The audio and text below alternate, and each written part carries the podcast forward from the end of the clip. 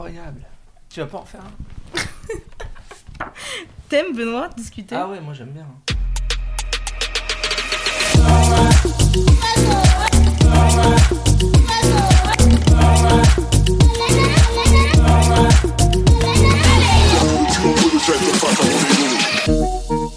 Si tu ne sais pas quoi répondre à la question Tu viens d'où? et que tu te demandes où est-ce que tu te sens réellement comme chez toi, ce podcast est fait pour toi. Je suis Nina Daboussi et bienvenue dans Le cul entre deux chaises. Dans cet épisode, nous allons écouter Raphaël et Benoît.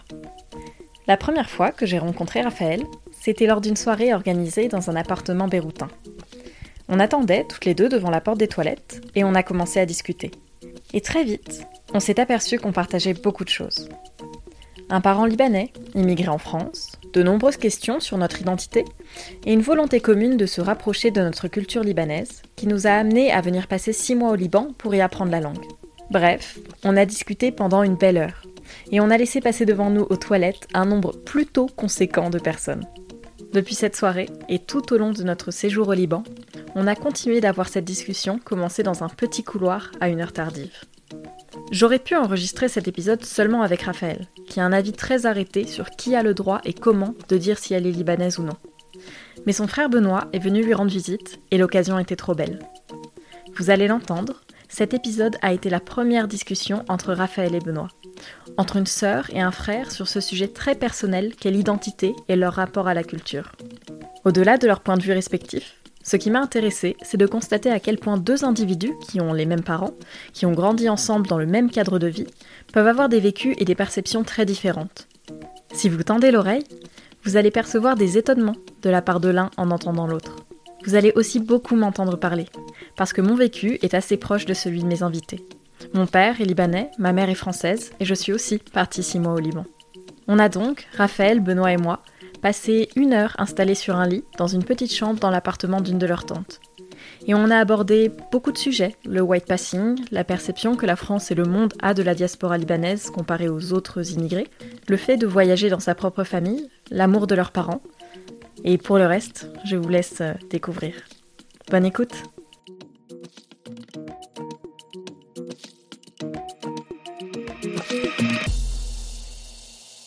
Donc je m'appelle Raphaël. Après mon bac, j'ai commencé une double licence histoire-sciences politiques et j'ai abandonné l'histoire et maintenant je suis en deuxième année de sciences politiques à l'université Paris 8. Yeah. Je suis née et j'ai grandi dans un petit village de Picardie d'un papa euh, français depuis toujours et d'une maman euh, née libanaise mais euh, naturalisée française autour de ses 30 ans, je pense. Mon, mon rapport à ma double culture a varié en fonction des années. Quand j'étais petite, c'était plus clair dans ma tête parce que j'avais un truc un peu schématisé, euh, 50% française, 50% libanaise. Mais euh, avec le temps et avec mes réflexions et avec les réflexions des autres, j'ai réalisé que c'était beaucoup plus compliqué que ça. Et, euh, et je me suis beaucoup posé de questions sur mon identité. Et c'est en partie pour ça que je suis venue vivre au Liban six mois. Et euh, je ressors du Liban avec une réponse partielle, mais pas de réponse euh, claire parce qu'il n'y aura jamais de réponse définitive. Je m'appelle Benoît Goupil, j'ai 22 ans. Euh, je suis né à Versailles, mais grandi en Picardie, dans l'Oise. Là, actuellement, j'étudie à Montpellier en école de commerce, en Master 1. Et j'ai eu la chance de faire divers voyages grâce aux études et grâce aux opportunités que j'ai pu avoir. J'ai pu voyager dans différents continents et différents pays, en Afrique, euh, au Liban euh, et autre part en Europe. Euh, voilà, je suis issu d'une famille internationale puisque mon père est 100% français et ma mère 100% libanaise. J'ai des, je suis très proche de ma famille du côté libanais. Et c'est ça qui me rapproche de la culture libanaise, on va dire. C'est- le, le. Voilà quoi. C'est ce qui fait que je garde un. Euh, je garde une. euh, comment dire ça je, garde un rapport au Liban. Euh, et je pense que ça m'a influencé dans mes choix pour le futur et ça m'a influencé aussi dans mon enfance. Et j'espère continuer ça et que je garderai toute ma vie ce rapport au Liban. Voilà. Notre enfance a été plutôt, on va dire, c'était classique, c'était euh, on va dire que c'est une éducation à la on va dire classique française. On a été éduqué avec la langue française en France. On a on a un nom français, etc. Donc rien peut soupçonner qu'on est libanais à premier abord. Euh, on, est, on est trois, on a donc il y a Raphaël, moi et une, autre, j'ai une autre sœur qui Myriam qui est entre les deux qui a 21 ans. Et euh, voilà, c'était une éducation plutôt classique, euh, voilà, classique famille française entre guillemets. Hein. C'est pas, je sais pas ce que ça veut dire, mais en tout cas voilà, il y a aucun soupçon qui faisait qu'on était libanais. On a bah, dans un du coup dans un petit village de Picardie, du début jusqu'à la fin quoi. On est resté là-bas. Donc oui, pareil, pas trop entouré par des bah, entouré d'un milieu assez français et d'un petit village vraiment du fin fond et tout. Après, ça a été rythmé par quelques allers-retours au Liban et aussi, pas négligeable, nos cousines qui, euh, avec qui on a commencé une relation très jeune et qui venaient tous les ans en France et parfois nous on venait au Liban. Mais elles aussi, elles ont fait partie de notre enfance et euh, de notre euh, identité libanaise. C'est mais, mais, même ma mère nous a toujours dit qu'elle voulait euh, comment qu'on ait un lien euh, avec le Liban et avec la famille libanaise du fait qu'on est très loin géographiquement. Elle voulait qu'on les rencontre très tôt et que régulièrement on se voit pour garder ce contact et qu'au fur et à mesure la relation ne s'effile pas. Et, euh, donc, voilà, et ça a marché d'ailleurs parce qu'on se voit tout, tout le temps et voilà. concernant notre éducation, c'était plus, c'était assez égal. C'était mon, père et ma mère étaient tous les deux autant impliqués l'un que l'autre dans notre éducation. Euh, et voilà, c'était pas. Ouais, ils ont... qui a pris le dessus sur l'autre. Ils, ils étaient impliqués différemment, peut-être. Genre, notre papa plus pour les trucs administratifs et les trucs. Euh, mm. le, le, côté plus, plus pratique, on va dire. Mm. Et maman, plus c'était plus avec elle qu'on passait des, des après-midi à parler, beaucoup de temps à discuter, à jouer et tout. Donc plus dans ce sens-là. C'est ça. Concernant le, si on va se rapprocher du notre rapport au Liban, euh, souvent généralement comme elles ont vécu, ma mère elle a, elle a fui euh, le Liban euh, quand elle avait 27 ans à cause de la guerre et d'autres raisons. en tout cas pour ma part, moi j'ai toujours posé, depuis tout jeune, j'ai toujours posé plein de questions à ma mère concernant la guerre, la vie au Liban, etc. Sur sa famille, etc parce que euh, du fait qu'on les voyait pas de voilà qu'on n'avait pas de qu'ils étaient très loin plusieurs milliers de kilomètres j'avais besoin quand même de savoir pourquoi elle est partie du Liban pour venir ici etc donc voilà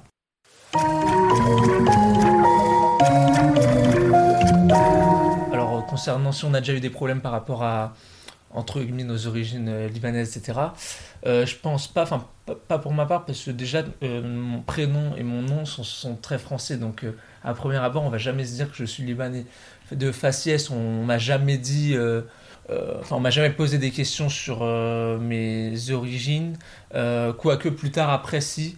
en fait, tout dépend des gens. En fait, certains me demandaient si j'avais si des origines, etc. Mais ils m'ont jamais fait entre guillemets pas culpabiliser, mais fait ressentir le fait que je sois d'origine libanaise, etc. Parce que voilà, nom, prénom français, faciès plutôt français, donc voilà, non je sais pas, ça dépend si c'est pas. Si la question de mon identité, elle venait pas des autres directement, moi, un moment dans la conversation, quand je rencontre des gens, ça vient mon rapport au Liban et le fait que ma maman soit libanaise parce que ça fait tellement. Enfin, ça fait partie de moi. Si ça fait partie de moi de manière tellement importante, c'est parce que ma mère, elle est libanaise et que ma mère, c'est. Enfin, c'est ma vie, quoi. C'est le début de ma vie, c'est mon présent, c'est ma maman, quoi. Et donc à un moment, je, je, mettais ça sur la table. Et quand je mettais le sujet sur la table, c'est là où il y avait des incompréhensions, des trucs de... Aussi quand parfois les gens s'emballaient et quand je disais, non, par contre, je parle pas libanais, là les gens redescendaient et se disaient, d'accord, donc t'es pas libanaise, et pensaient que j'avais des origines lointaines, comme si mon arrière-grand-mère était, euh, je sais pas, espagnole. Et donc oui, des problèmes. Je me souviens au collège, moi après on était dans un collège catholique euh, fermé et tout, on faisait des blagues sur le terrorisme et sur les bombes. Ah donc euh, voilà, des trucs comme ça. Ou sinon, pareil, comme il dit, ça dépend des gens en face de qui je me retrouve et les gens entendent ce qu'ils veulent entendre aussi. Parfois ça les amuse que je sois libanaise, trouve ça exotique ou tout ce que tu veux et tout. Euh, et c'est pas spécialement des franco-français qui sont comme ça, parfois c'est des des gens qui ont d'autres origines aussi et qui nous met comme tu disais qui nous mettent dans la dans la même team tu vois. Genre nous on est des enfants d'immigrés. Mais parfois c'est ou parfois même des franco-français qui nient mon identité libanaise. Alors que moi je, je suis là non? Enfin quand même. Et, euh, et, juste pour revenir aussi c'est que moi j'ai enfin mon, mon, groupe d'amis euh, d'enfance sont tous euh, comme moi entre guillemets c'est-à-dire des binationaux franco-marocains. Mais sauf que eux on va dire au nom et à la tête ça se voyait plus que moi par exemple. Euh, et c'est pour ça qu'après ça a jamais été un entre guillemets un problème etc même des profs disaient à mes amis que j'avais ils avaient de la chance d'avoir un, vous avez de la chance d'avoir un ami qui a une culture libanaise parce que voilà beaucoup voyaient le euh, comment parler en bien du Liban. Et donc je voyais pas du tout ça comme un parfois j'en étais fier en fait d'avoir une double culture et une culture libanaise. Donc voilà. En fait euh, en fait tout dépend. Je pense tout dépend vraiment où dans l'environnement où on est. Je pense si on est euh, dans un environnement très je pense nous on a vécu là-dedans un, environnement on va dire assez vraiment campagnard on va dire sans être péjoratif bien sûr mais dans, campagnard où il n'y avait pas énormément de diversité, on va dire. Là, on va se sentir plus, on va se sentir plus. Euh, euh, enfin, le, côté libanais va se ressortir plus, va se ressentir plus. Alors que quand on va être, quand j'étais au lycée, au collège et tout, là, il y avait beaucoup plus de diversité. Et là, on va être plus vu. Alors, je me sentais pas vu, mais, même moi-même, je me sentais plus entre guillemets blanc et français que euh, si j'étais là où j'habitais en campagne entre guillemets. Parce que je pense que ça dépend de l'environnement où on est. Donc voilà. Après, j'ai jamais eu de problème, que ce soit d'un côté ou de l'autre. Euh, libanais. Euh, ça a toujours été bien vu, entre guillemets. Euh, voilà, j'ai jamais eu de. j'ai jamais été victime de racisme par rapport à ça ou trucs comme ça parce que voilà comme je l'ai dit c'est voilà sur, sur papier entre guillemets enfin voilà mon nom et mon prénom c'est typique français donc les gens vont pas se douter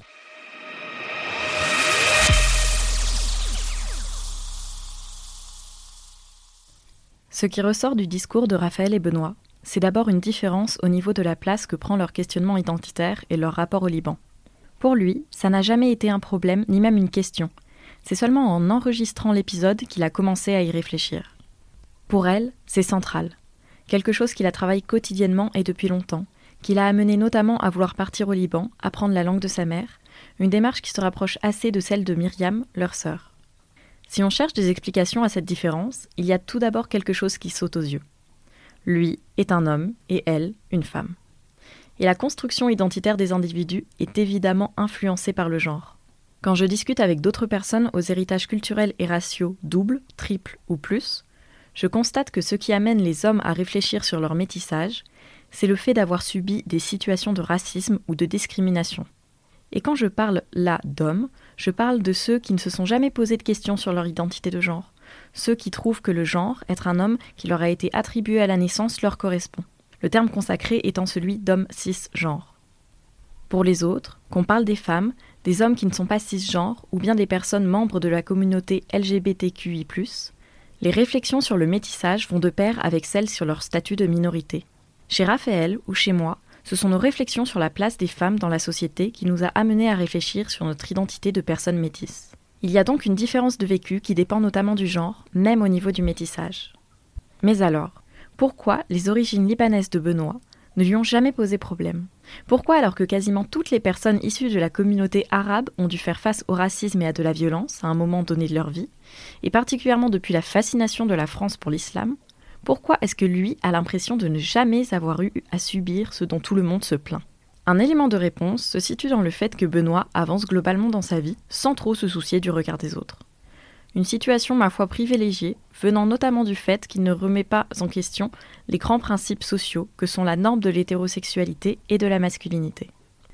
Un deuxième élément de réponse se situe dans la différence d'entourage qu'il et elle ont eue.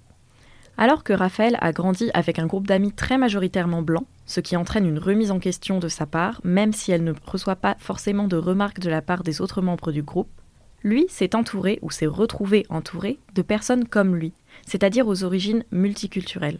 Et le troisième élément est celui qui est le plus important, et que Raphaël et Benoît ont ce qu'on appelle un white passing, que Benoît illustre très bien en disant que finalement, il a un nom et un prénom qui font très français, et une tête qui fait elle aussi très française, c'est-à-dire très blanche. Avant d'expliquer ce qu'est le white passing et ce qu'il entraîne, nous allons écouter une anecdote de Raphaël à ce sujet. J'ai une anecdote par rapport à ça. Quand je passais mon BAFA en juin dernier, à un moment j'étais dans un groupe de travail, je pense qu'il y avait moi plus quatre personnes, quatre meufs, et elles étaient toutes noires. Et le, notre, notre, je sais pas comment on appelle ça, notre formateur arrive. Lui, il était d'origine algérienne. On s'en fout, mais si ça peut, voilà. Et il arrive et il commence à poser des questions aux quatre filles qui étaient avec moi. Et toi, euh, je sais plus, Jeanne, tu viens d'où euh, Truc, c'est quoi tes origines Truc, c'est quoi tes origines? Et il s'arrête et il me pose pas la question. Et Jeanne, la fille qui était à côté de moi, elle lui dit Et vous demandez pas à Raphaël euh, quelles sont ses origines? Et il bégaye un peu et tout et je lui dis bah en fait ma maman elle est libanaise et il s'est retrouvé comme un con parce que il aurait pensé que j'avais rien à répondre à, ça. Il s'est même pas posé la question, quoi. Il s'est arrêté aux quatre. Et autre, sur ce, sur ce point aussi, on parle, j'ai une copine à la fac euh, qui s'appelle Lucie, et elle est 50. Si on compte en pourcentage, son papa est franco-camerounais et sa maman est franco-tunisienne. Donc on va dire 50% française, 25 camerounaise, 25 tunisienne. Mais son physique, elle est, euh, elle est métisse, elle a les cheveux euh, crépus et tout. Et du coup, quand les gens la voient, ils lui posent tout le temps la question de quelle origine elle est. Et elle, elle finit par dire camerounaise, sauf qu'elle elle le dit, et elle me dit, moi, le Cameroun, je, je, connais très peu et tout. Et elle, quand on la voit, on va beaucoup, du coup, les gens vont dire, si on la voit, oh, elle elle est trop belle, elle est de quelle origine? Ah, elle est camerounaise. Et on va beaucoup plus lui poser la question et la catégoriser comme camerounaise que moi me catégoriser comme libanaise, alors que j'ai un rapport au Liban plus fort que son rapport au Cameroun. Le white passing est donc la possibilité et la capacité pour une personne qui n'est pas blanche dans son héritage culturel et racial d'être considérée justement comme une personne blanche par le reste de la société. La notion de passing est un emprunt à l'anglais car elle a été forgée aux États-Unis au début du XXe siècle, initialement à propos du métissage entre des personnes noires et des personnes blanches, donnant lieu à des individus perçus socialement et légalement comme étant blancs à une période de ségrégation sociale où le fait d'avoir des papiers mentionnant que vous n'êtes pas une personne racisée vous donnez accès à des privilèges et au fait de ne pas subir de discrimination légale. Avec le white passing, soit le fait de passer pour blanc ou blanche, on parle d'un passing ethnique, racial. Mais le passing concerne d'autres éléments de la vie sociale, que sont par exemple la classe sociale, l'orientation sexuelle, le genre, la religion, le handicap. Passing vient du verbe to pass, c'est-à-dire à la fois le fait de passer au travers, d'avoir réussi, d'obtenir, d'être reçu. Disposer d'un passing dépasse le fait d'être seulement perçu comme faisant partie d'un groupe qui n'est pas vraiment le nôtre. Il y a dedans la notion d'avoir la possibilité d'obtenir l'autorisation par ce groupe dominant d'y entrer, alors que d'autres personnes qui ne possèdent pas de passing en sont exclues. Le passing peut donc concerner finalement tout groupe social et particulièrement ceux qui font la norme dans une société, ceux qui sont acceptés et permettent de ne pas subir de discrimination. Et parfois, les passings se superposent, s'additionnent. Par exemple, prenons deux personnes qui ont un white passing. Il est remis en question plus facilement pour une personne musulmane que pour une personne chrétienne ou athée en France, dans le cas où on apprend la religion de la personne auquel on parle. La religion agit ici comme un indice, une invalidation du passing physique. Le white passing fait aussi appel à beaucoup d'autres notions, comme celle de privilège notamment. Le fait d'être perçu comme une personne blanche permettant dans certaines situations d'accéder aux privilèges que confère le fait d'être blanc ou blanche dans nos sociétés il y a aussi un fort questionnement et enjeu concernant le rôle à jouer pour les personnes métisses et surtout pour les personnes possédant un white passing dans les luttes antiracistes. Le white passing amène aussi à exposer les stratégies que mettent en place les individus qui ont la possibilité de passer pour blancs afin de s'adapter à un groupe ou bien à un autre. On parle ici notamment du principe de coupure qui a été entre autres théorisé par l'ethnologue Roger Bastide mais nous reparlerons de ce privilège du white passing et de ce qu'il entraîne dans d'autres épisodes. Ici, nous allons nous concentrer sur l'impact du white passing dans la construction identitaire de Benoît et Raphaël. Chez Benoît, peut-être particulièrement parce qu'il est un homme, le white passing a été très efficace dans son rôle de protection face au racisme frontal que peuvent subir les autres membres de la communauté arabe. Et le fait de s'identifier comme étant blanc plutôt que libanais lui a aussi permis de moins se sentir visé par ce racisme même s'il y en a eu. C'est donc un double avantage. Quand une personne n'a pas conscience de son white passing, ou bien qu'elle se perçoit comme blanche et passe comme telle, elle est à la fois moins la cible des discriminations que subissent sa communauté non blanche d'origine, et elle se sent moins visée par les attaques qui peuvent subvenir. Par exemple, moi, plus jeune, quand on me faisait des blagues sur les Arabes tous des voleurs, eh ben je me sentais pas du tout concernée. Mais vraiment pas du tout. Et Benoît non plus. Chez Raphaël, par contre, qui, elle, revendique son côté libanais, on perçoit une souffrance qu'entraîne le white passing, celle de se faire dénier sa propre identité alors qu'elle y est très attachée. Le white passing entraîne donc des privilèges, car il permet de se préserver de nombreuses discriminations, de la stigmatisation dans le groupe dominant, mais il peut entraîner aussi des troubles dans la perception de soi-même et dans la perception que les autres ont de nous. Le white passing, quand il empêche d'être reconnu comme ce que l'on est, peut être une souffrance, la source de questionnements et de remises en question qui peuvent être très douloureuses. Aussi, dans le cas de Raphaël, Benoît et moi, il y a une autre variable à prendre en compte concernant notre métissage. Nous sommes d'origine libanaise et le Liban a une histoire particulière avec la France. C'est un ancien protectorat et pas une ancienne colonie. Et les Libanais et Libanaises ne sont pas souvent perçus aussi négativement que peuvent l'être des personnes d'autres origines, même arabes. Pour les gens, c'est les Arabes, mais un peu occidentalisés, les Libanais. Donc, pour ceux qui savent ce que c'est le Liban déjà. Parce que, déjà, beaucoup. C'est vrai que beaucoup savent. Ouais, Parfois, chaud, la hein. Libye, le Liban. Ouais, l'Albanie. Mais, euh, mais le Liban, c'est vu comme la, la Suisse, euh, la Suisse du Moyen-Orient. Mais c'est vrai que c'est vrai qu'entre guillemets, c'est une, une origine plutôt, enfin un pays plutôt bien vu que si une personne qui vient de du Maghreb ou alors de de, de l'Afrique noire, etc. Ça va être mm, entre guillemets plus compliqué pour euh, dans certains à certains moments de s'intégrer pour eux, etc.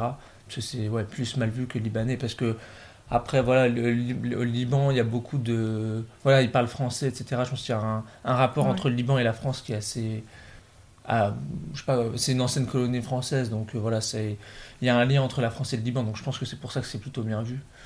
Euh, voilà. Il y a les seuls gens en France, par exemple, si tu, prends, si tu parles du Maghreb, en France, la, je la diaspora libanaise, c'est les riches qui viennent. Les, Lib- les Libanais en France, ils vivent pas dans les HLM, ils vivent pas dans Mm. les cités et tout. C'est ceux qui vivent dans les grandes villes, qui parlent anglais, français, arabe, qui tiennent les gros trucs. C'est les couturiers, c'est les.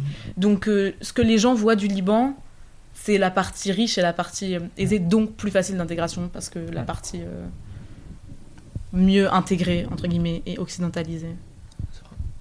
Ouais, c'est vrai, c'est c'est- ouais, c'est ça. Parce que, parce que si on prend le parallèle avec euh, euh, l'Afrique noire ou le Maghreb, c'est vrai que les, immigrés en général, c'est plus des gens pauvres qui fuient quelque chose, alors que euh, on va dire que ceux qui émigrent du Liban, euh, ils cherchent plus. voilà, c'est des gens aisés qui, ont fait des études et qui ont des opportunités pour avoir des, des carrières à l'étranger, etc. Donc, être, c'est vrai qu'être vu comme Libanais, enfin.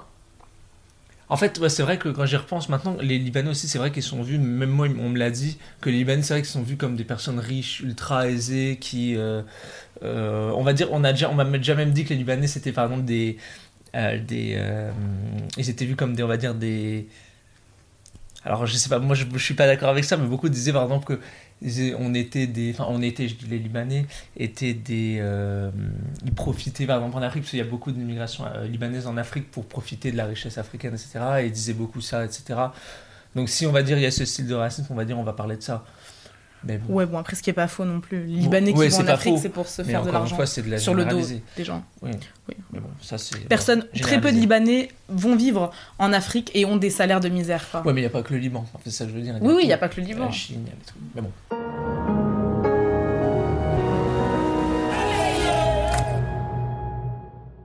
En fait, non, nous on a toujours posé des questions par rapport à la vie de ma mère au, au Liban, mais nous en fait, en fait, ça nous paraît tellement naturel de ça. Je pense qu'on n'en a jamais réellement parlé. Tous les. M- Ouais, moi, j'ai déjà parlé de ça avec Myriam beaucoup. Ah ouais. Quand, par exemple, si j'ai des... Plusieurs fois, j'ai eu des conversations avec Myriam sur mon i- identité parce que quand, quand j'ai été trop violemment, à chaque fois confrontée à des gens qui me disaient « mais t'es pas du tout libanaise », et ça, je parle de la France, je parle pas de, de là, quand j'étais au Liban, euh, t'es pas du tout libanaise, ou au contraire qu'on me dise la libanaise, j'ai trop de fois parlé avec ma sœur et je lui ai dit « j'en ai marre que les gens me catégorisent et j'en ai marre que les gens décident à ma place de si je suis libanaise ou pas ». Et elle était d'accord, mais d'un côté, même parfois quand je en parle avec ma mère, par exemple, ma mère, elle aime pas. J'ai l'impression que c'est une question pour elle, mais c'est pas une question aussi profonde que qu'elle l'est pour moi, la question. Parce que pour ma mère, je suis, on est français, on est français et française, genre. Euh... Je sais pas, même pour elle, c'est paradoxal parfois. Parfois, autant elle va me dire, revendique ton côté libanais, et parfois, elle va, même elle, je sens que parfois elle dé. Merde. Elle dévalorise mon côté libanais. Enfin, elle me, elle m'enlève de ma libanaisitude. Oui, sous-estime. Ouais, elle sous-estime mon rapport au Liban parfois. Et c'est pour ça aussi, moi, je suis venue ici six mois pour un peu en, en gage de. Enfin, je sais ce que c'est le Liban, et en dehors de ma mère et en dehors de ma famille. Genre, j'ai créé un quotidien au Liban, même si elles étaient, ma famille était tout le temps là dans mon quotidien au Liban, j'ai créé un, rapport plus euh, le Liban et moi, quoi. Genre, on s'est créé un quotidien au-delà de la famille. Euh, moi, euh, bah en fait, c'est vrai, mais en fait, la différence d'elle, c'est que moi, j'ai jamais eu ce problème de euh, de me catégoriser ou de me dire euh, t'es libanais, t'es pas libanais, etc. Parce que même si on me le disait, parfois je faisais tellement pas attention. En fait, je suis quelqu'un, je m'en fiche un peu de la vie des gens, donc euh, j'ai jamais eu trop ce problème. Mais c'est, je prenais même pas conscience que, que, ma soeur, que Raphaël, avait ce problème de, enfin, elle avait un souci avec le fait qu'on la catégorise de t'es libanaise, t'es pas libanaise. Pour moi, ça me paraît par rapport à, Raphaël, moi c'est moins moi ça m'a toujours paru naturel mais après le Liban j'ai pas j'ai toujours pas résumé le Liban à ma mère mais moi j'ai toujours euh, cherché à comprendre à travers ma mère le Liban. J'ai jamais été cherché par par rapport à d'autres sources des livres etc parce que en fait je me suis contenté de ça j'avais pas besoin de plus euh, en tout cas jusqu'à maintenant peut-être plus tard euh, je voudrais en savoir plus mais là pour l'instant non c'est que à travers ma mère que je cherche ce rapport au Liban bah, je sais pas, parce que moi, comme je dis toujours, euh, bah, quand on me parle du Liban, à la fois je me sens dedans, mais à la fois hors de. parce que je parle pas la langue. Je pense que le fait de ne pas parler la mm. langue, c'est ça qui me freine et me. Comme euh, tu avais dit tout à l'heure, que je me sens pas légitime à me dire euh, je suis. de me mettre en avant en tant que Libanais et tout, parce que le fait de ne pas parler la langue, je pense que c'est déjà un frein énorme voilà, à ça. Au début, quand j'étais plus jeune, je demandais à ma mère de m'apprendre, donc elle me faisait des petites leçons d'arabe et tout, mais à la fin, j'ai pas, pas continué, alors peut-être par par, euh, par euh, paresse ou par euh, voilà. Mais ça m'a pas ça n'a pas été peut-être plus tard je réfléchis plus tard à vouloir apprendre parce que je pense que c'est plus facile qu'on l'imagine. C'est à dire que c'est vrai ah que c'est compliqué mais en fait comme notre mère elle parle régulièrement arabe etc les sonorités voilà les sonorités les, les mots etc le, comment la prononciation, c'est beaucoup plus facile pour nous que pour un, un Français qui d'apprendre un 100% français, entre guillemets. Ouais, moi pareil. C'est et en partie, je venais ici au Liban passer mes six mois d'échange pour apprendre la langue et au final, euh, je l'ai apprise. Mais on va dire que j'ai acquis un niveau A1, peut-être. J'ai pas acquis un niveau de, de, discussion et tout. Et je sens, je me sens plus proche. Mais euh, oui, je pense que si on avait parlé la langue des notre euh, si on avait parlé la langue, ça aurait été plus simple de se revendiquer libanais. Et avant, plus petite, j'en voulais trop à ma mère de ne pas nous avoir appris. Même toute notre famille nous disait pourquoi elle vous a pas appris, pourquoi elle vous a pas appris. Tous les gens que, à qui j'en parlais me demandaient pourquoi elle nous avait pas appris. Et aujourd'hui, j'ai réalisé que c'était son choix et que notre identité libanaise, elle vient de notre maman. Et si notre maman, elle a décidé de pas nous transmettre le libanais, consciemment ou inconsciemment, il y a des raisons. Et personne n'a le droit de me dire à quel point je suis libanaise, même pas ma mère, mais ma ce qui est un adjectif mon côté libanais il vient de ma maman donc elle m'a transmis ce qu'elle avait à me transmettre. Donc maintenant c'est à moi de faire le chemin pour apprendre la langue ou pas l'apprendre mais j'ai plus j'avais pas de haine mais j'ai plus de de rancœur envers ma mère de pas m'avoir appris le libanais parce que c'est son choix. Voilà. Parce que là, pareil pour le moi depuis que je suis au Liban je sens il y a des, des personnes qui me les Libanais me catégorisent comme la française et vont me parler de trucs comme si j'en avais jamais entendu parler. Par exemple, là, je pense, je pense à des mots simples ou à la nourriture. C'est des trucs bêtes, mais c'est la, base de la culture. Maman, elle nous a, elle nous a fait grandir avec. Euh, avec euh, la culture euh, culinaire libanaise, on va dire, même si c'est pas une grande cuisinière et tout, elle, ça, ça se ressent dans. Parfois, elle nous faisait des plats quand elle avait la patience, kebbe, kafta et tout, mais par exemple, ma mère, elle mange ça n'a pas trop de rapport que je raconte ça. Mais elle mange son yaourt, son yaourt à la grecque, elle met du, du, sel, et du sel et de l'huile. C'est genre une fausse labnée, mais qui n'a rien à voir avec de la labnée. Mais c'est des trucs, elle nous a inculqué les trucs euh, culinaires et tout. Mais pour nous, pardon, pour nous, ça nous paraissait tout à fait normal. Je veux dire, nous, on était là. Mais alors, quand je ramenais un, un, ami qui était français 100%, il disait, mais c'est. Elle mange son yaourt avec du sel, qu'est-ce Il a regardé avec des gros yeux à se dire, mais qu'est-ce que c'est qu'est-ce que, c'est que ça, tu vois? Et, c'est là où voilà, on se rend compte que, en fait, nous, ça nous paraît naturel. C'est pour ça qu'au fond de nous, on a quand même une, un une petite éducation libanaise dans différents euh, voilà quoi et même même par exemple je pense à nos sans vouloir euh, bâcher ma culture française que j'adore les français et tout mais ce qui est très le truc plutôt psychorigide français euh, par exemple, de compter l'argent très fort, de... et je parle pas que des gens qui n'ont pas d'argent en France, même les gens qui ont de l'argent, de compter à rembourser au centime, Mm. euh, à donner tant, à être hyper psychorigide. Nous, on a plus eu ça de notre mère quand elle accueille des gens à la maison. C'est des clichés, mais s'il va y avoir 10 personnes qui viennent manger, elle va prendre, elle va prendre de la nourriture pour 20. Mm. Et elle va être là, alors que notre père a une culture plus française de la, on va dire, de la réserve. Et c'est pas un. C'est pas un... C'est pas une critique, c'est comme ça. Et alors que voilà, ma mère, elle a une culture de l'abondance et de la générosité. Et ça, je pense qu'elle nous l'a transmis. Et que moi, plusieurs fois, j'ai été euh, euh, heurtée. Même quand je vois les parents de mes, de, mes, de mes amis en France, des trucs bêtes, mais quand on va faire les courses, que ma mère. Et une fois de plus, c'est pas une question d'argent, parce que je parle de mes amis qui ont autant d'argent que moi, voire plus. Mais que ma mère, elle va tout prendre, tout acheter, tout. C'est une culture de l'abondance, en fait. Et du Euh, partage, ouais. Et du partage. Mais c'est là où on a pu voir aussi le choc des cultures entre mon père et ma mère. Bon, Ouais. ils s'adorent, mais ils, voilà, sur des petits trucs du quotidien, et on va voir des chocs de culture où ils voient pas du tout le monde de la même manière, etc. Et ça, ça, voilà, ça, Ouais, c'est fou. c'est Je pense que c'est une richesse en tout cas. pour, ouais, pour, euh, pour nous apprendre aussi, sans nous jeter de fleurs, mais à être notre capacité d'adaptation, Et tolérance. Ouais, de tolérance, elle vient de là aussi que Mm. on, quand on va chez notre père, chez notre père, en Normandie, d'où vient notre père, chez notre grand-père, c'est une culture très normande, Mm. très normande. C'est une, une famille, c'est plus une famille euh, agricole, euh, voilà, du. C'est Enfin, très ouais. simple. Non, mais ça, Oui, enfin, oui, oui, agriculture oui. et tout. Boucher, il était boucher, Voilà, il notre était grand-père. bouché, mais, à l'ancienne, ils étaient, voilà, ils étaient tous agriculteurs et trucs comme ça. Alors que du côté de ma mère, voilà, c'est plus, euh, voilà, ils ont, c'est plus aisé, c'est plus, voilà, c'est vraiment ces deux mondes. Et nous, on a, on a toujours été balancés entre ces deux mondes. Et voilà, on a, ça nous a permis de, bah, de nous adapter, de, voilà, quoi. C'est une richesse, ça aussi. Et puis, euh, je pense qu'aussi, quand on était plus jeune, quand on allait au Liban, on n'allait pas au Liban pour aller au Liban, mais on allait au Liban pour voir notre famille. C'est différent, je pense. Et, euh, et euh, après, moi, personnellement, quand je vais, mais ma- pas que quand je vais au Liban, mais quand je vais en, dans d'autres pays, quand on va au Liban, euh, comment, ça me renforce dans l'idée que je suis plus français que libanais, entre guillemets, parce que ça se voit à, me- à ma manière de, je sais pas, d'être, de parler, on nous le fait ressentir aussi. Euh, et puis, entre guillemets, je suis plus. euh, je suis encore, euh, je vais pas dire fier, mais enfin, après, c'est pas une honte, mais être fier d'être né en France, etc. Parce que la France est plutôt bien vue en- en- à l'étranger. J'ai pu aller en Turquie, etc. On, on voyait la France comme un.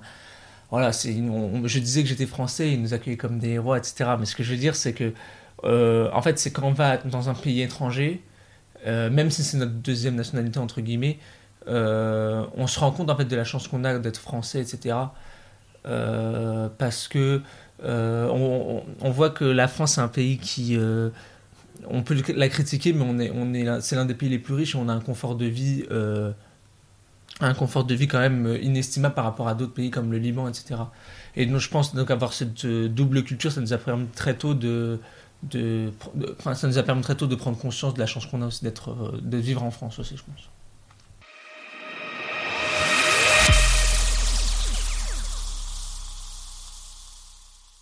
On parlait tout à l'heure du white passing, et avec le Liban, pas besoin que la magie de la génétique fasse de grands efforts pour donner des individus avec des airs globalement très caucasiens. Allez dans le centre de Beyrouth, ou les montagnes, particulièrement dans les quartiers et les villages chrétiens, et vous verrez des personnes plus blondes et aux yeux plus bleus que votre cousine Karine, dont la famille n'a jamais quitté le Nord-Pas-de-Calais sur dix générations. Dans le cas de Raphaël, de leur sœur Myriam et de Benoît, la famille de leur mère fait partie de la communauté des chrétiens et chrétiennes maronites, d'un niveau de vie et d'éducation élevé, très proche encore de la francophonie. Par exemple, dans leur maison, leurs oncles, tantes et cousines parlent français. Le français du Liban, avec ses expressions et ses intonations propres, mais bien le français, et non pas l'arabe. Et quand on creuse un peu le pourquoi du comment une Libanaise et un Normand ont bien pu se tomber dessus au fin fond de la campagne française et décider de s'installer en Picardie pour faire trois enfants et mener une vie heureuse, on s'aperçoit que ces deux individus partageaient dès le départ un socle de valeurs communes très fort. Entre eux, ce qui permet de passer au-dessus des chocs et barrières culturelles que rencontrent nombre de couples mixtes, c'est la religion. Et c'est aussi autour de la religion qu'ils et elles se sont rencontrés. Il ne manquait plus qu'une bonne dose d'amour et hop, ça a donné de beaux enfants. Quand j'entends Raphaël et Benoît parler de comment leurs parents interagissent, je repense à mes propres parents, et je comprends que si leur relation, leur couple, et mine de rien notre éducation dans une certaine mesure à mes frères et moi n'ont pas fonctionné, c'est parce qu'entre ma mère et mon père, il y avait un gouffre culturel. Comme une question qu'ils et elles ne s'étaient pas posée avant de m'avoir, et qui était est-ce que l'éducation et les valeurs que j'ai envie de transmettre à cet enfant sont en accord au moins sur quelques points avec celles de la personne d'en face? Dans mon cas, et dans celui de beaucoup de couples, c'était non. Pensez-y avant de faire des enfants. Parce que le problème, c'est que quand on ne partage pas la même culture, les codes sociaux du dialogue aussi sont différents. Et parfois, s'accorder est impossible. Ça a donné lieu à des contradictions, des disputes, des incompréhensions, avec mes frères et moi au milieu qui saisissions ce qui venait. Alors, les critères pour se revendiquer d'une nationalité en particulier, je pense. euh, alors, encore une fois, les critères, ça dépend, c'est subjectif, ça dépend des gens. Mais si je devais choisir pour moi, je pense déjà ce serait quand même la langue, parce que je pense que la langue, c'est voilà, la communication. Donc, c'est pour ça que, comme je dis, j'ai du mal à me revendiquer comme ça, euh, euh, libanais, entre guillemets. Je pense que le critère numéro un, ce serait la langue. Et après, c'est le rapport qu'on a au pays, c'est-à-dire. est-ce que voilà, le fait qu'on ait de la famille, etc., ça nous aide à, à, se revendiquer double culture en tout cas. Euh, voilà, je pense que c'est- la, la, la langue et la, et la famille après, en deux critères, c'est une chose. Je pense, ouais, les critères, pareil, la langue, ce qui a été le plus gros obstacle dans ma revendica- le la revendication de mon côté libanais. Je sais pas comment je l'aurais vécu si j'avais parlé la langue. La langue, la, la, pareil, ça paraît dérisoire, mais pour moi, la nourriture, la culture culinaire, c'est trop important. Euh, les coutumes, les valeurs, parce que, comme je disais tout à l'heure, la générosité et tout, c'est des valeurs. euh, En fait, connaître le peuple et le pays, mais profondément, quoi. Genre, savoir euh, l'essence du peuple et du pays.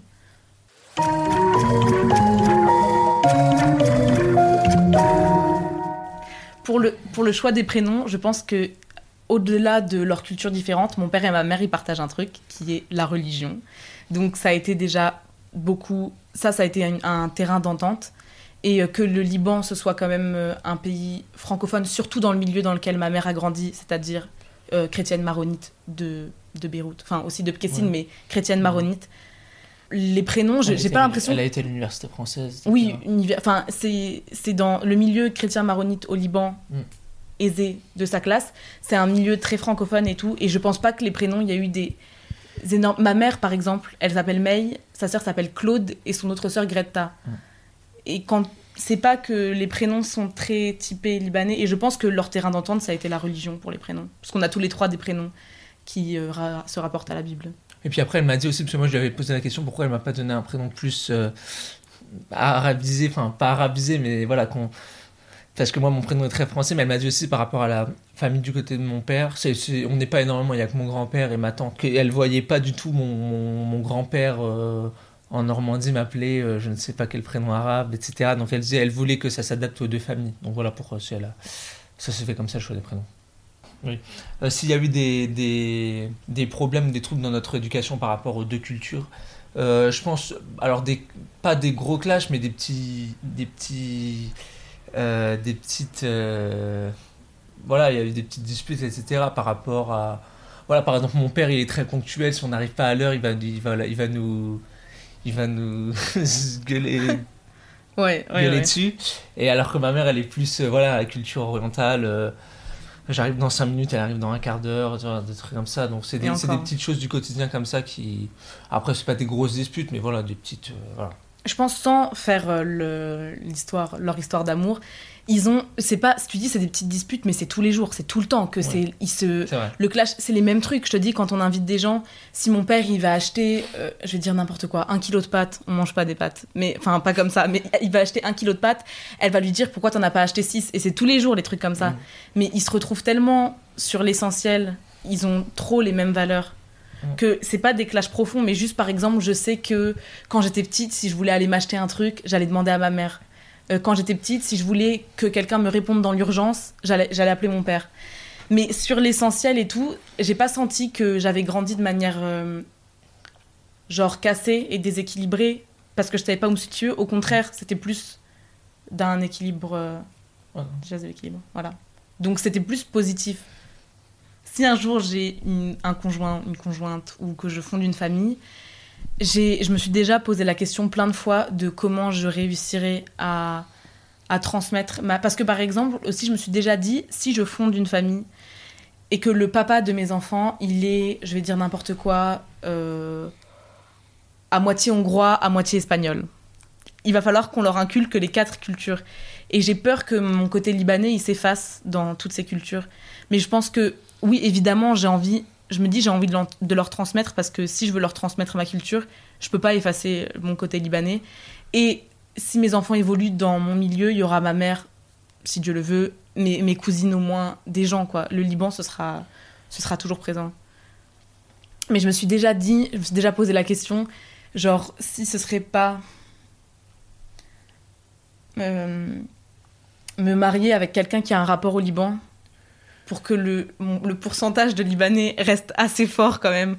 Parce que ce que je te disais, c'est que si la personne, on est dans un monde fort mondialisé, si la personne a deux autres origines, à un moment, nos trucs dominants, ils vont prendre le dessus parce que c'est trop dur d'inculquer à un enfant euh, huit cultures. Et moi, j'ai peur de que mon côté libanais se perde. Mais je compte trop fort sur ma maman pour, le, pour euh, qu'elle le transmette aussi s'il y a des enfants un jour.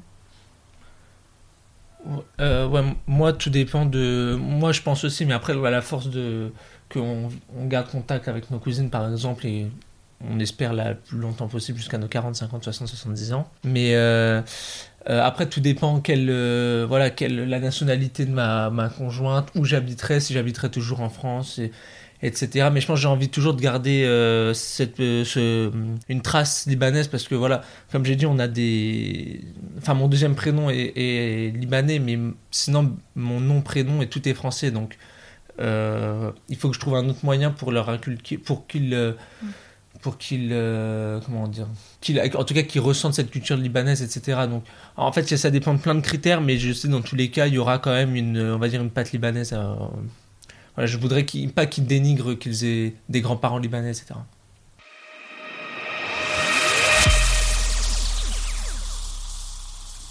Euh, je pense le euh, alors le cul entre deux chaises euh, l'expression elle est pour moi ça veut dire qu'on peut pas choisir entre l'un et l'autre si on prend nous c'est-à-dire si on savait pas si on était plus libanais plus français c'est vraiment quand je vais pas dire quand on est perdu, mais quand on sait pas faire un choix. C'est-à-dire, moi, pour ma part personnelle, je sais que je suis beaucoup plus français que libanais et que euh, je me ressens plus dans ma, dans, mes, dans ma culture, dans, ma, dans mon éducation, etc. Je me sens beaucoup plus euh, français. Mais il y a toujours euh, cette part de libanais. Mais le cul entre les chaises, c'était si vraiment je parlais les deux langues, j'avais reçu deux éducations différentes et que je devais choisir entre être, d'avoir la nationalité française ou libanaise. Et ça, pour moi, le cul entre deux chaises, c'est ça. C'est c'est euh, voilà le fait de pas de d'hésiter de pas savoir choisir de pas avoir de préférence etc voilà. Mmh. je pense l'expression le cul entre deux chaises moi je la vois moins d'un avec un rapport moins égalitaire. Genre moi je sens j'ai vraiment mon cul posé sur les deux chaises. Genre je suis bien installée.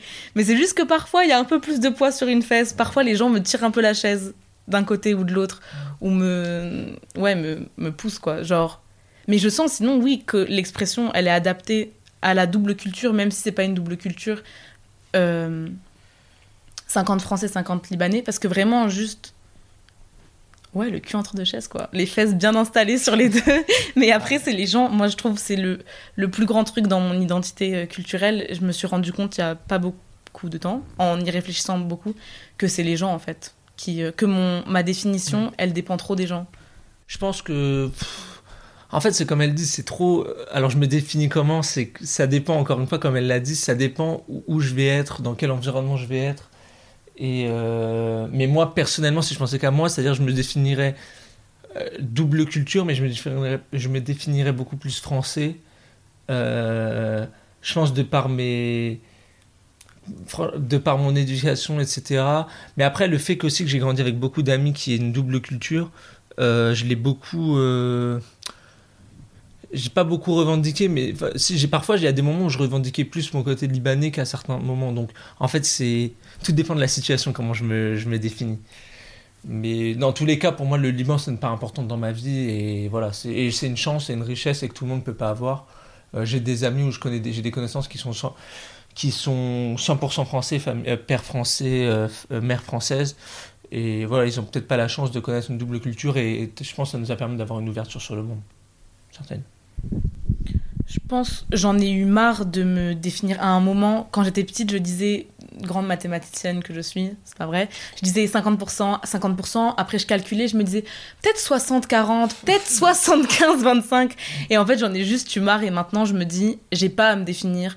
Quand on me pose la question, ma réponse elle varie en fonction des jours. Maintenant, j'en ai marre que les gens l'interprètent comme ils veulent l'interpréter. S'ils l'interprètent de Ah, elle est plus française que libanaise, plus libanaise que française, je m'en fous. Et j'ai juste arrêté de me définir euh, et de définir des pourcentages de mon côté libanais et de mon côté français. Et juste, j'explore maintenant mon identité. Et même si ça s'affine et je comprends mieux mon identité, ça ne veut pas dire pour autant que j'ai une définition claire. Et j'aurai jamais une définition claire de mon identité. Quand je suis arrivée au Liban, ma cousine m'a prêté une BD de Michel Stanjowski, qui est la maman d'un de ses amis. Et euh, dedans, elle parle de, de, son histoire et de sa vie. Euh, le, la BD, s'appelle Toutes les mères. Et, euh, et, elle parle de, son, de sa vie. Donc c'est un peu compliqué, mais c'est un peu une mosaïque, son identité, de plein de pays différents et tout. Je vous conseille de lire la BD. Et j'avais lu une phrase qui m'a vraiment fait écho. Je cite Ah non, je n'accepte plus qu'on me dise que je ne suis pas libanaise et je suis la seule, la seule à avoir le droit de dire combien et comment je le suis. Fin de citation. et j'avais trouvé ça trop pertinent et ça se rapprochait trop de l'évolution de ma pensée euh, depuis que j'étais arrivée au Liban et de l'appropriation de mon identité aussi. Et que maintenant, je me laissais plus influencer par les mais toi, t'es pas vraiment libanaise. Et je me disais, ah mince, c'est vrai que je suis pas vraiment libanaise et, euh, ou le contraire. Et donc voilà. si je, c'est vrai que si je devais rajouter, c'est que c'est pas, c'est pas définitif. C'est-à-dire que maintenant, aujourd'hui, on peut aller n'importe où dans les quatre coins du monde. Ça se trouve, euh, Raphaël va habiter en, je sais pas, en, en Indonésie et puis moi je vais habiter dans, aux États-Unis et d'un coup on va se ressentir plus américain et plus euh, euh indonésienne.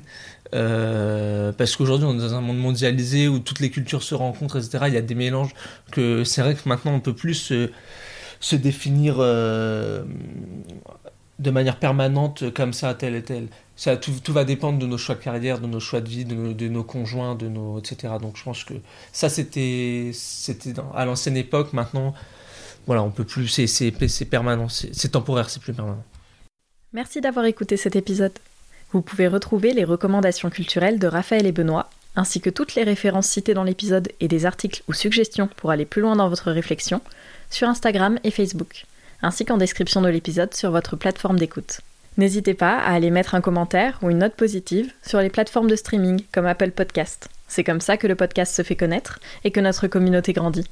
Je vous encourage à partager vos ressentis, vos anecdotes, et à pourquoi pas avoir cette discussion avec vos frères, vos sœurs, si vous en avez. Et n'hésitez pas à venir m'en parler. Et si vous avez envie de participer au podcast ou simplement de me contacter, écrivez à podcast.lecuentredeuxchaises.gmail.com. À bientôt, et comme dirait Raphaël, bye les nazes